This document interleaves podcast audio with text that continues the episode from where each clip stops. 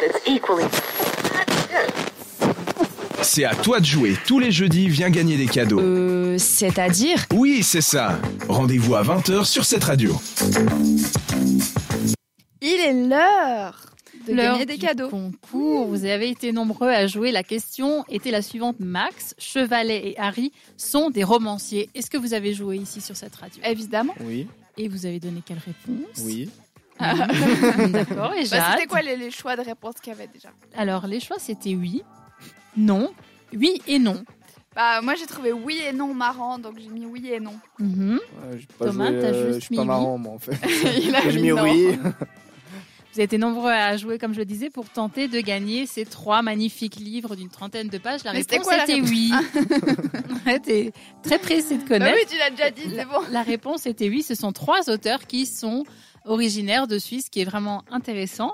Harry, donc il est né en 1957 à Genève, et puis il travaille sur des fictions spéculatives.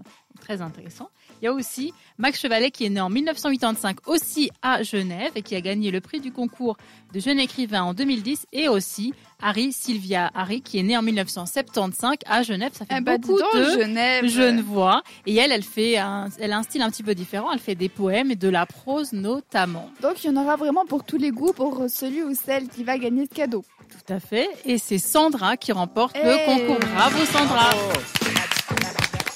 te souhaite plein de bonheur avec ces lectures que tu pourras, bon, tu pourras envoyer, tu pourras, je vais y arriver, euh, utiliser ces livres un petit peu partout. Tu pourras les trimballer, te Tu faire pourras les caler sous ta plaisir. porte.